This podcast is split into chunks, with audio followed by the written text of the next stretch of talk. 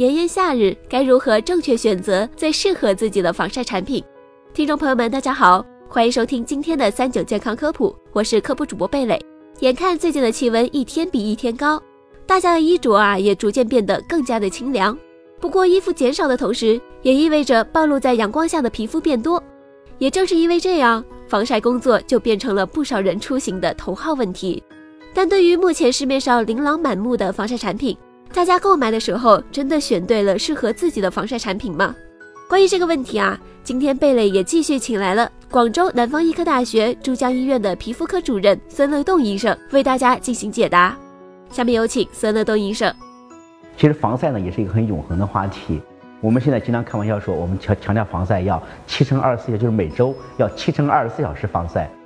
实际上现在防晒提到一个非常重的概念上，防晒怎么样去防晒？可能我们很多人去买防晒霜都会发现有几个值我们不太明白，一个是 SPF 什么意思，还有一个 PA 值，这个什么意思？这个两个选呢，主要是看你的皮肤类型来选。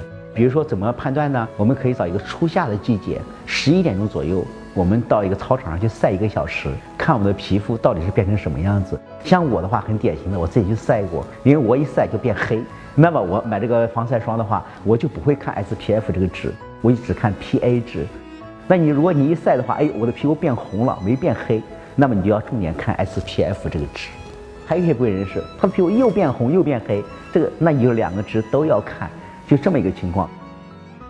听完这期孙医生的讲解，大家对防晒产品的选择是不是有了更多的了解呢？还有关于护肤，大家还有没有什么疑惑？有的话就赶紧在今天节目下方的留言区留言吧。这周六我们会在留言中抽选出提及较多的问题，集中在明天的新栏目，继续请孙医生为大家做解答，大家请多多关注。